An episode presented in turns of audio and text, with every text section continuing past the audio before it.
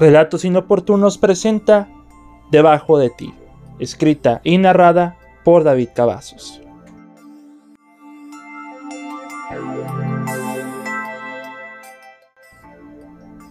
Capítulo 1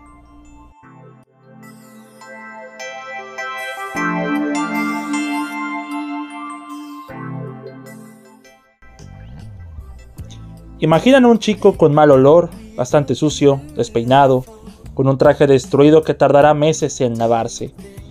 Ese chico estaba deambulando a través de las vías del metro a las 6 de la mañana de un domingo, cuando casi todos estaban dormidos.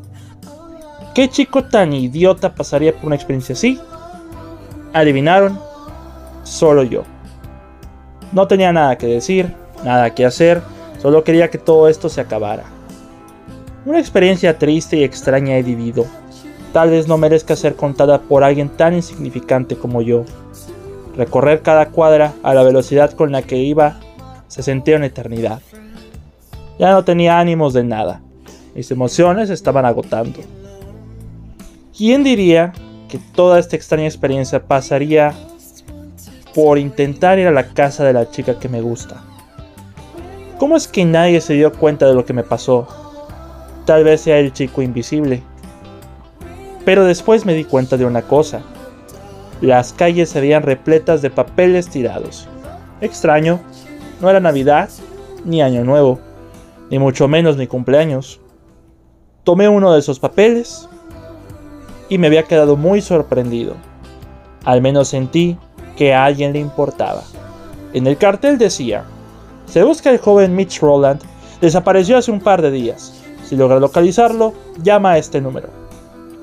Ese era yo, Mitch Roland.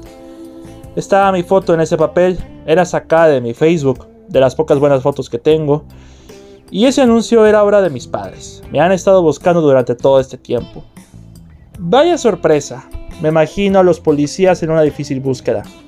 Nunca supieron que estaba en un lugar sucio, oscuro, algo tenebroso, del cual no sabía si podría salir de ahí. Alguien donde casi nadie vive. Solo yo tuve valor de estar ahí. Suena más terrorífico de lo que es. Pero lo que es cierto es que en todo en ese tiempo estuve debajo de ustedes. Probablemente de todo el barrio, probablemente de toda la ciudad, pero lo estuve. Tal vez me estén malinterpretando. Quizás lo que les estoy contando no lo están entendiendo del todo. Quien sea que esté escuchando esto, espero que alguien lo esté haciendo, debe saber exactamente lo que pasó. Es hora de que les cuente una historia extraña, con situaciones aún más extrañas. No me juzguen, podría pasarle a ustedes, pero no son tan idiotas como yo. Esta es mi historia.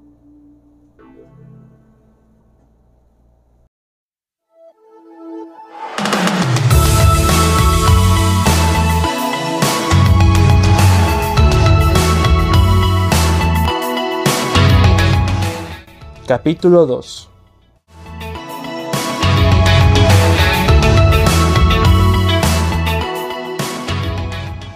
Cuatro días antes había regresado a casa después de un día normal en la escuela. Me había adelantado en tareas, así que tenía la tarde libre. Entré a la cocina y mi madre me saludó con un fuerte abrazo. Estaba cocinando y el día muy bien. Ah, me alegra que hayas llegado, Mitch, decía mi madre muy alegre. En unos minutos la comida estará servida. Iba a saludar a mi padre, pero no me ponía la atención. Hace dos días se compró un celular nuevo, así que eso lo mantiene ocupado y distraído todo el día. Sin nada más que hacer, me fui a mi cuarto a ver Netflix como cualquier otro chico sin vida social en un jueves por la tarde. Soy de esos chicos que suele hacer maratones, horas y horas de entretenimiento solo por ser alguien que hace la tarea con anticipación. Una estrategia calculada, Mitch, hora de comer. Gritaba mi madre desde la cocina. Corrí directamente hacia el comedor y empezamos a comer. Las conversaciones en la familia solían ser algo frecuente a la hora de comer y de cenar. Pero nadie habló de nada. Mi padre seguía entretenido con su nuevo teléfono y mi madre estaba viendo su telenovela vespertina en la televisión de enfrente. Yo no tenía nada que decir, solo quería acabar la comida Al haber terminado, me fui directamente hacia mi habitación para seguir con mi maratón. Era mi principal forma de entretenerme por las tardes. Por las noches era leer o ver cosas en Facebook. Pero en un instante, mi estado de humor decayó con solo ver mi celular una notificación de una persona en especial. Serena Brenner ha agregado una nueva foto, decía la notificación. Ese nombre me deprimió un poco. Creo que ustedes lo no saben, apenas me conocen. Pero Serena Brenner es la chica de la escuela de la que estoy enamorado. A mis 17 años el estar enamorado te convierte en un completo imbécil. Su belleza me deprime, no me malinterpreten. Pero en este tipo de situaciones las malas decisiones llegan en abundancia. Serena es un año menor que yo, va en la misma escuela que yo. Casi nunca hablo con ella, simplemente me saluda. Mm, bueno, algo es algo.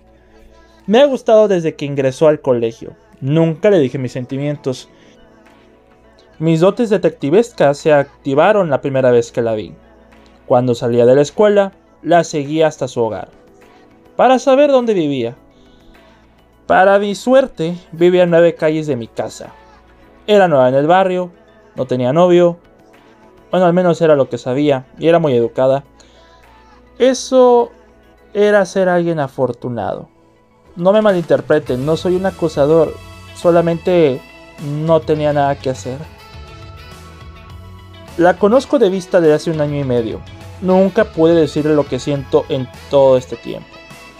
Tal pensamiento me hizo activar mi modo stalker y ver sus fotos en Instagram, las cuales son demasiadas, casi 250 creo. En todas se veía hermosa, eso solo me hacía sentirme mal. Me arruinó el maldito día. Estuve toda la tarde con ese pensamiento. Aunque se me había ocurrido algo, un acto suicida podría favorecerme o no. ¿Por qué no ir a su casa y decirle lo que siento? Sé dónde vive. Suele saludarme a veces. Así que no estaría mal ir y preguntarle si quiere salir conmigo.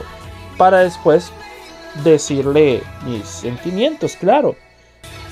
El resultado era incierto, indescriptible. Pero de alguna forma tendría que valer la pena, ¿no? Debo tener el valor suficiente como para afrontar tan angustiante situación. Tenía que hacerlo ahora. Nada de prácticas, nada de expectativas que construir, solo ir y ya. Saqué el mejor traje que tenía, me puse una corbata, puse unos buenos zapatos y seguí corriendo de mi casa, aunque mi madre me detuvo. Mitch, Mitch, Mitch, Mitch. ¿A dónde vas? Preguntó mi madre. iré a ver a alguien, Bien, no tardes mucho y no quiero que llegues tarde a la cena.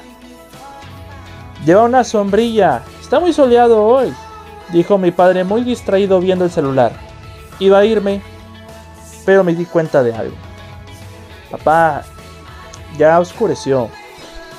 Dije a carcajadas mientras que mi padre alzó las cejas, vio la ventana y se quedó callado. Me fui de casa, riéndome, y escuchar a mi mamá y decirle a mi padre que deje de estar tanto tiempo en el celular. Salí de casa contento, un poco emocionado, ya eran las 8 de la noche. Me puse los audífonos y puse la canción de Wake Me Up Before You Go Go de Wham en el celular. Llevaba mi celular con la batería completa, con 200 dólares de ahorro al podar jardines, y el dinero era en caso de darme el sí y poderla llevar a cenar. Iba cantando, iba bailando por la calle. Esperaba que fuera una buena noche para contar, donde todo saldría bien. Y que Serena llegara a ser mi pareja. Poder ir al baile con ella. Y pues lo que el futuro me depare. Iba recorriendo tres calles. El vecindario se veía más oscuro de lo normal. No podía ver bien por dónde iba. Realmente ya no tenía idea de qué camino seguir. En ese instante, sentí que di un paso en falso en un agujero. Y ese error me hizo caer en una profunda alcantarilla. El golpe fue doloroso. Me había arruinado el traje. Nadie pareció haberme visto caer. Estaba muy por debajo del exterior, en una cloaca enorme, Estaba asustado. No paraba de gritar auxilio, auxilio. Nadie me escuchaba.